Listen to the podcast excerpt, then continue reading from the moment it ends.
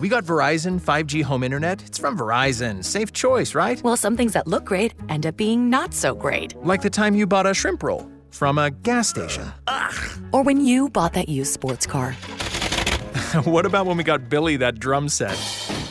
The point is, Verizon 5G home internet sounded great, but turned out to be something else, and we deserve fast, reliable internet. We deserve Xfinity. It's time for better internet. Switch to Xfinity. Learn more at xfinity.com slash Verizon 5G Facts. Escarbando, un podcast de opinión conducido por los periodistas Gustavo Olivo y Fausto Rosario. Conflicto entre Rusia y Ucrania podría incidir en el crecimiento económico según Valdés. República Dominicana destino internacional invitado en la Feria de Turismo de Lisboa. El Ministerio Público tiene más de 200 pruebas de 7 imputados de la operación FM.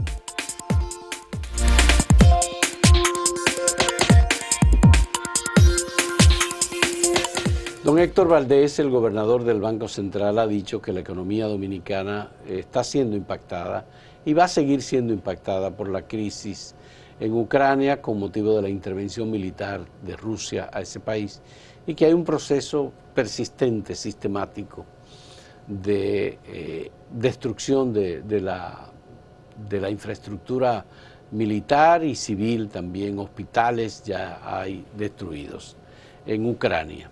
La inflación sigue siendo un elemento importante. El 6 de marzo, el presidente Luis Abinader anunció por lo menos 10 medidas puestas en marcha por el gobierno dominicano para reducir los efectos de la inflación. Sin embargo, como dijo el propio presidente, no va a ser posible que el gobierno pueda eh, convertirse en, catcher de todo eso y evitar que eh, los efectos de la inflación afecten al conjunto de la sociedad dominicana. Lo que ha dicho el gobernador del Banco Central este fin de semana es que nuestra economía es una economía con una fuerte resiliencia y que hay aspectos importantes que se mantienen vigorosos en la economía dominicana, como son la estabilidad en la tasa de cambio, que es un elemento importante.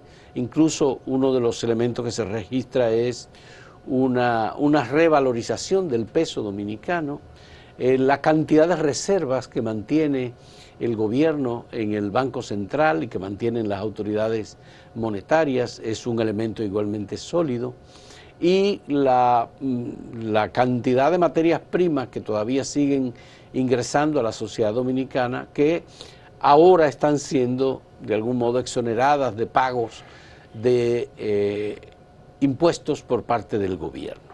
Aparte de otros elementos que, según el gobernador del Banco Central, le dan una fuerte estabilidad a la economía dominicana, pese a que todo el mundo sabe, la economía mundial, globalmente, todo el mundo está siendo afectado por las sanciones que igualmente afectan a Rusia o por la relación de Rusia con muchos otros países. Nosotros no la tenemos tan directa porque eh, sí es verdad que teníamos negocios con Ucrania, comprábamos acero ucraniano bastante. y aquí vienen muchos el, turistas el turismo, el turismo ucraniano en República Dominicana eh, nos hemos dado cuenta de que era importante, igual que el turismo ruso. Estamos hablando de aproximadamente medio millón de turistas por año en, en ambos países, Rusia y Ucrania. y esto, por supuesto, que se refleja en la finanza es previsible que una economía pequeña, en gran medida dependiente de economías centrales como son la de la Unión Europea y la de Estados Unidos, tiene, que afectarse una economía como la dominicana, eso es así. Yo digo que el efecto más bien es por reacción de los mercados más que en la realidad, porque hoy mismo hay una información que está publicada en acento de que el gobierno francés insiste que en el seno de la UE se va a retomar la discusión de si ellos se suman a las sanciones de no comprar petróleo y gas a Rusia. Eso se anunció, pero no se ha materializado en el caso de la Unión Europea. Sin embargo, los mercados reaccionaron y se disparó el precio del crudo, del gas y todo eso porque el gran capitalismo opera así, que cualquier dato ¿verdad? Eh, crea nerviosismo en los mercados, o digo yo, aprovechamiento, oportunismo, porque no es, no es tanto nerviosismo, ¿verdad? Gente que dice, bueno, esto va a subir, déjame yo a futuro comprar y eso dispara los precios. Entonces, eh, era previsible todo esto, que pese a la salud de nuestra economía, que esos eh, insumos iban a subir y eso a su vez hace que suban otros. Porque, por ejemplo, cualquiera dirá, bueno, ¿qué importa que suba el petróleo? Pero bueno, los barcos que mueven las mercaderías, la materia prima, operan con derivados del petróleo. Y todo eso, pues, encarece el suministro. Eh, como tú bien señalas, la cantidad de reserva más la divisa, tanto las generadas aquí como la de las remesas, han hecho que el precio, el, eh, el peso dominicano frente al dólar se ha apreciado. Y eso es bueno. Pero no está de más que las autoridades tomen cualquier previsión. Y yo pienso que las empresas y aún las personas de manera individual deben también eh, mantenerse con cierta cautela. Quizá este no es el tiempo de que una persona se embarque quizá en, gastos innecesarios o en préstitos si no son eh, totalmente necesarios.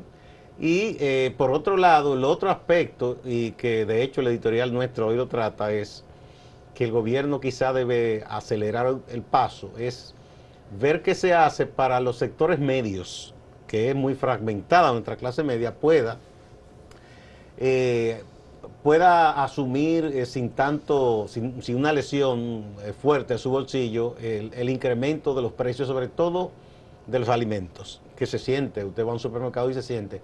Porque para los sectores de menores ingresos hay muchos programas sociales, mm, tanto el subsidio directo en dinero, como bono luz, bono gas, las ventas populares, todo eso. Pero las clases medias no van a esos mercados, van a los supermercados. No está dirigido a ellos y hasta yo creo que se sentiría mal la gente de clase media si le quita la oportunidad a un pobre de comprar esas cosas, ¿verdad? Porque eso no está destinado a una persona de clase media. El enfoque incluso del editorial de hoy de Acento busca que el gobierno eh, piense en políticas públicas que compensen o ayuden a los sectores de clase media que están reduciendo, que están recibiendo reducciones, por ejemplo, en sus ahorros en las administradoras de fondos de pensiones como consecuencia de un fenómeno global, un reajuste que tiene eh, eh, unas consecuencias directas sobre el bolsillo por lo menos a través de las administradoras de fondos de pensiones. Yo no entiendo bien esa explicación que han dado la pero, porque ellos hablan de un asunto ahí como que no convence mucho. Bueno, pero es un fenómeno. Y entonces a donde vamos es al tema inmobiliario. Por ejemplo, sectores de clase media que han iniciado proyectos o empréstitos con instituciones financieras para las compras de apartamentos. ¿Qué ha ocurrido con la industria de la construcción en el país? Que como consecuencia de esta crisis se ha originado un incremento de por lo menos, por lo menos, un 30% en los precios de construcción. Todos esos insumos importados o las materias primas para fabricarlos. Una de las principales materias primas es el acero, Gustavo. Y el, acero que ha subido extraordinariamente el precio del quintal del varilla. Bueno, ¿por qué? Porque la construcción, y ese es un material que obviamente lo compramos importado. Entonces ha subido, el blo ha subido, el cemento ha subido. Entonces todos los, materiales, eléctricos, todos los plásticos, la pintura. la pintura, todo ha subido. Entonces, ¿qué tenemos? Una situación en la que grupos importantes o segmentos importantes de clase media que siempre están aspirando a una posición más elevada, es decir, a una mejoría en sus condiciones de vida, en sus condiciones materiales, menos a, no a un carro nuevo o a no reducirla. Bueno, pues eso tiene un efecto Incluso nocivo sobre lo que empiezan, una pareja joven, profesional o comerciante que aspira a tener su primer techo, se le pone difícil.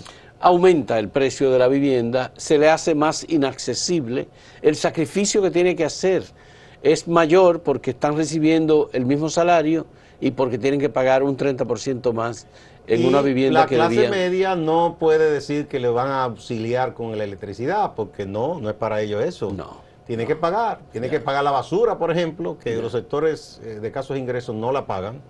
El servicio de recogida de basura a las alcaldías, la clase media tiene que pagarla. Ya. Eh, colegio, todas esas cosas, ¿no? Sí, hay muchos otros elementos. Bueno, porque un, un, sector de clase media envía a sus hijos e hijas a un colegio privado, en ocasiones bilingüe, que son más caros todavía. Si es de mayor ingreso, si quiere que el hijo se eduque Pero además tú tienes el elemento, el problema de que eh, la colegiatura en esos lugares ha aumentado de precio. Y muchos cobran hasta en dólares. Bueno, otros lo cobran en dólares, también es verdad.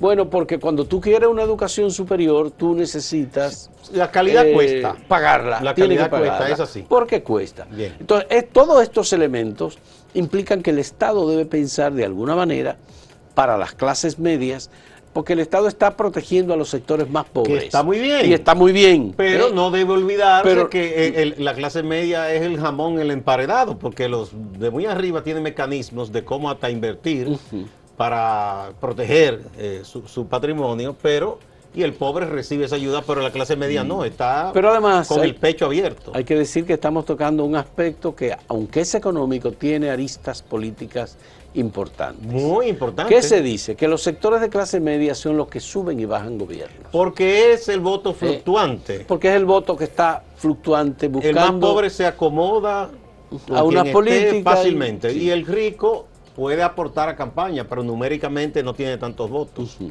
Entonces, entonces, en términos de su situación particular, de su bolsillo, el sector de clase media se mueve en función de cómo le va en, las políticas de los Así Es. Vamos, Fausto, a la primera pausa y a ver el tema que hemos puesto para que la gente opine hoy. Estamos preguntando si cree, si usted cree que el país ha superado lo peor de la pandemia de la COVID-19. ¿Sí o no?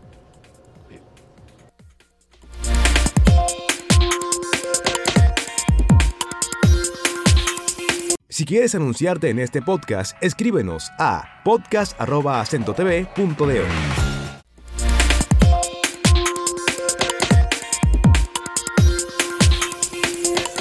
El Ministerio Público, de nuevo, tiene en sus manos un caso importante. En este caso, si no es directamente de corrupción vinculada al ejercicio de funcionario, sí hay funcionario o exfuncionario político también vinculado. Es un caso de lavado de dinero proveniente de actividades ilícitas. Eh, muy posible que en gran parte sea fruto de actividades del narcotráfico. Eh, van 22 eh, personas imputadas y hay más. Dicen que FM, que como se le ha puesto según la versión del colega periódico El Día, es porque significa faltan más. FM porque faltan más. Faltan, o sea que no es frecuencia modulada. estamos hablando de una estructura que operaba muy bien organizada, ¿verdad? Con una eh, jerarquía. Sí, no, no, porque todo eso tiene, tiene su una parte de inteligencia. Exacto.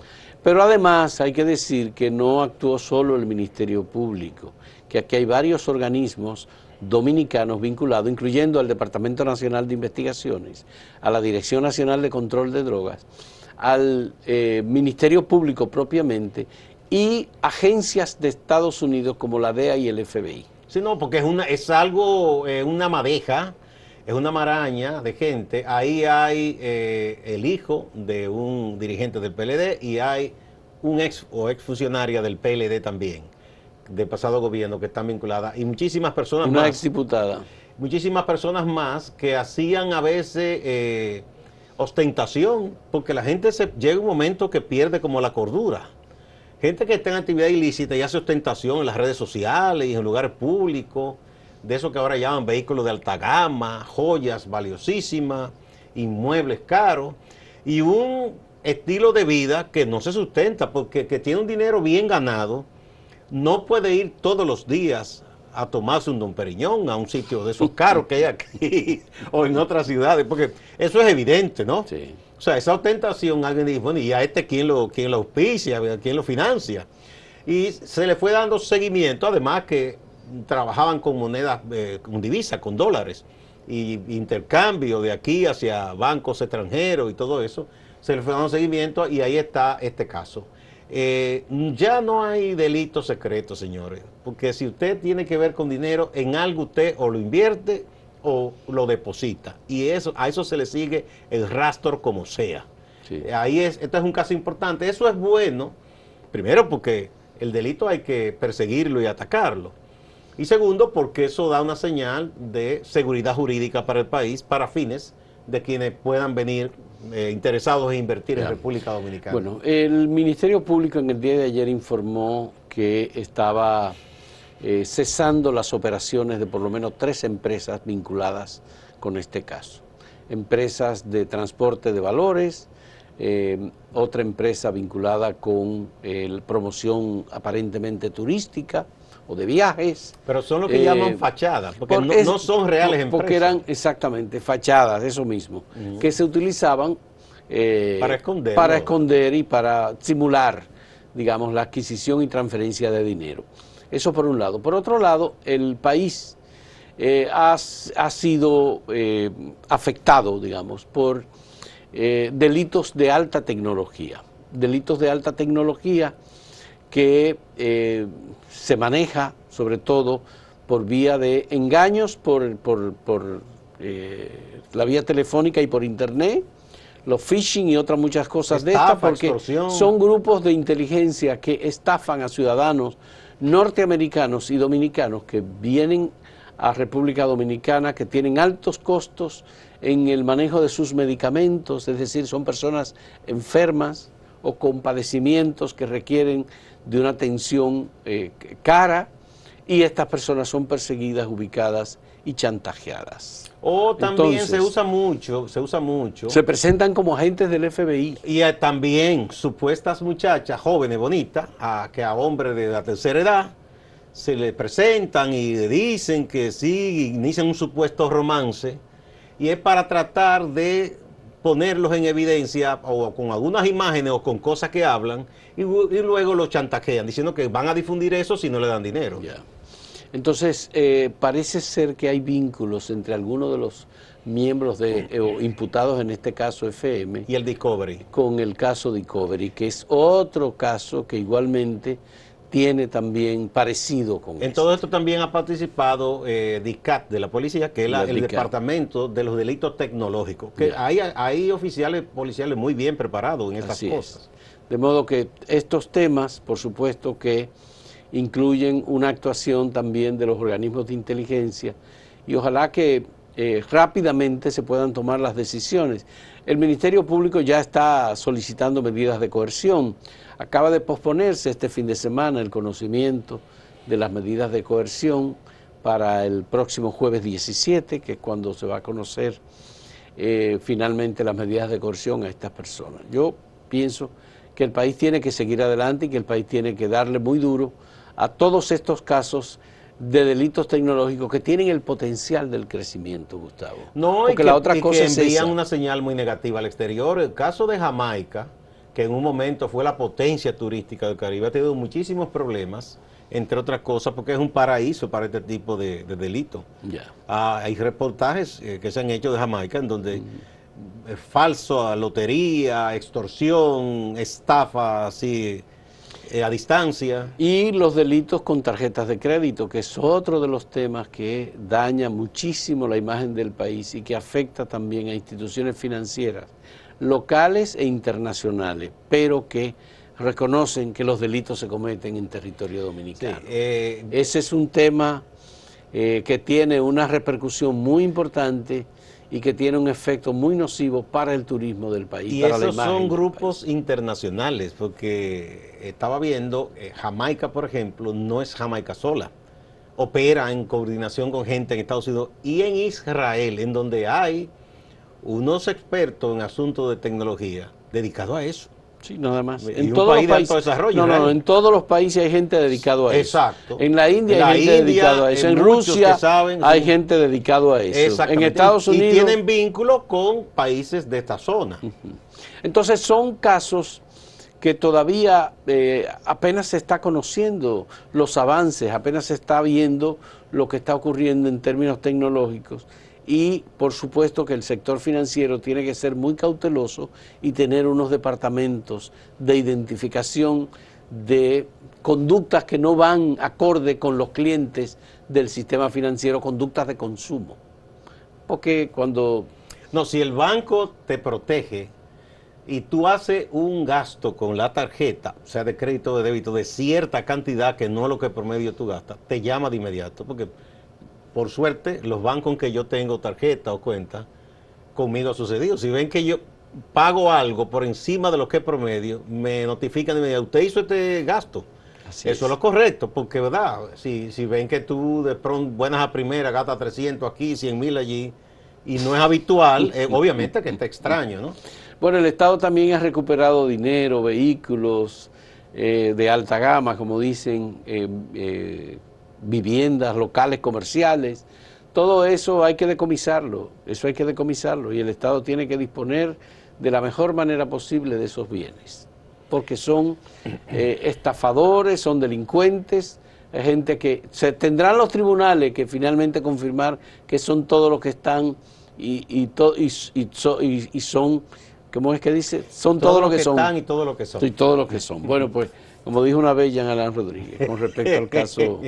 ¿A qué se habrá referido? De bueno, pues nada, eso es lo que hay, Gustavo. Yo creo que qué bueno que hay niveles de coordinación. Esa es la otra cosa. Mira. Niveles de coordinación entre el DNI, el Ministerio Público, la policía, la DNCD, la policía, el DICON y los, perdón, el DICAT y los organismos internacionales que tienen presencia. Así es, tú recuerdas cuando se decía, y del Ministerio Público se decía, que faltaban recursos porque habían muchas cosas por hacer en diversas ramas de la persecución del delito. Son cosas como esta, porque el delito ha cambiado, eh, se ha hecho, ha hecho dominio de la tecnología, entonces no se puede combatir con las vías de herramientas.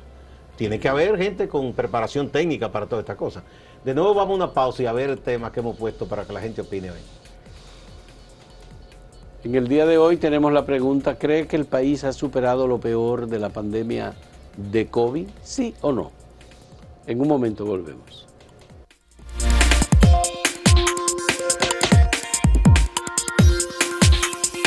Síguenos en redes sociales, arroba acento diario y arroba acento TV.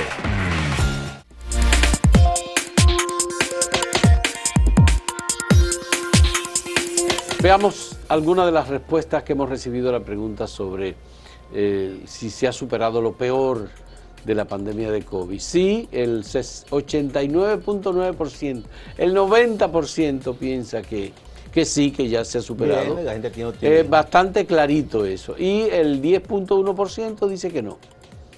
Bueno, eh, ayer confinaron una ciudad de 17 millones de personas en China. Vamos a ver. Shenzhen se eh, llama la que es un gran eh, mercado, lugar tecnológico. Una plaza industrial, sí. Industrial. Eh, bueno, aquí en Twitter mm, la tendencia es la misma, aunque un poco menos, 87% contra 13% que dice que no.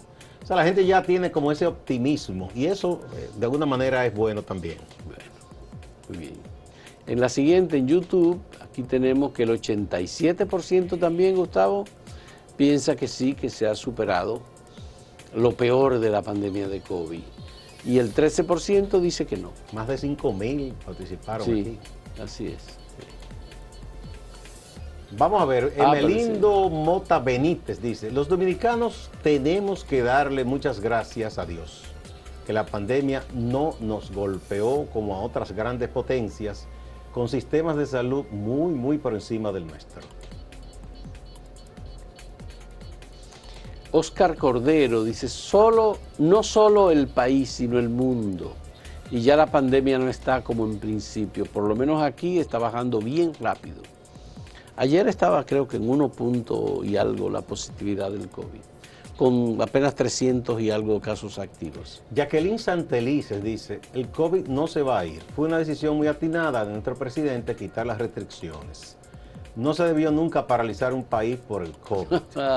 Eso lo opinaba mucha gente aquella vez, pero los médicos decían otra mm, cosa. Bien, Jacqueline.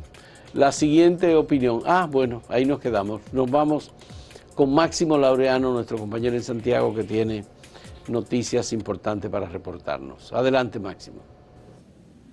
Para este lunes 14 de marzo se retoma el caso de la operación Discovery la medida de coerción que se habría aplazado para esta fecha. 38 personas sometidas en apresamientos que se realizaron tanto en Santiago de los Caballeros como en Puerto Plata, La Vega y otros puntos del país. También está pendiente la medida de coerción que tiene que ver con el caso FM. Hay siete personas apresadas y sometidas en relación a este caso. La medida de coerción ha sido pautada para conocerse el próximo jueves. Ha llamado mucho la atención en esto que tiene que ver con los apresamientos del caso FM, el sometimiento a la justicia de Juan Isidro Pérez, quien fuera director de migración en Santiago en las gestiones del presidente Leonel Fernández Reina y el Partido de la Liberación Dominicana. Ha llamado mucho la atención porque es una persona que goza de mucho aprecio en la sociedad santiaguera. La firma encuestadora Herrera y Asociados nos presenta un cuadro de la preferencia que tiene Santiago en relación a los partidos. Veamos el primer cuadro, cuál es el partido de su preferencia. El PRM encabeza con 43.22%, el PLD 36.63%, la Fuerza del Pueblo 6.96%. Ninguno presenta un registro de 9.89%. Los demás partidos con números muy bajitos según lo pueden ver en el cuadro. La Corporación de Acueducto y Alcantarillado de Santiago Corazán dejó inaugurado un tanque de almacenamiento de agua, es decir, una cisterna que va a mejorar lo que es el suministro al Instituto Superior de Agricultura, o más bien la Universidad ISA. El profesor Luis González, quien es experto en temas internacionales, encabezó una conferencia motivada por el Colegio Dominicano de Periodistas en Santiago, donde se trató el tema del momento, la intervención militar de Rusia a Ucrania además de ver cuál sería el rol de otros países como Estados Unidos y China. Distante pero pendiente, actualidad y objetividad desde Santiago. Siga la programación de Acento TV.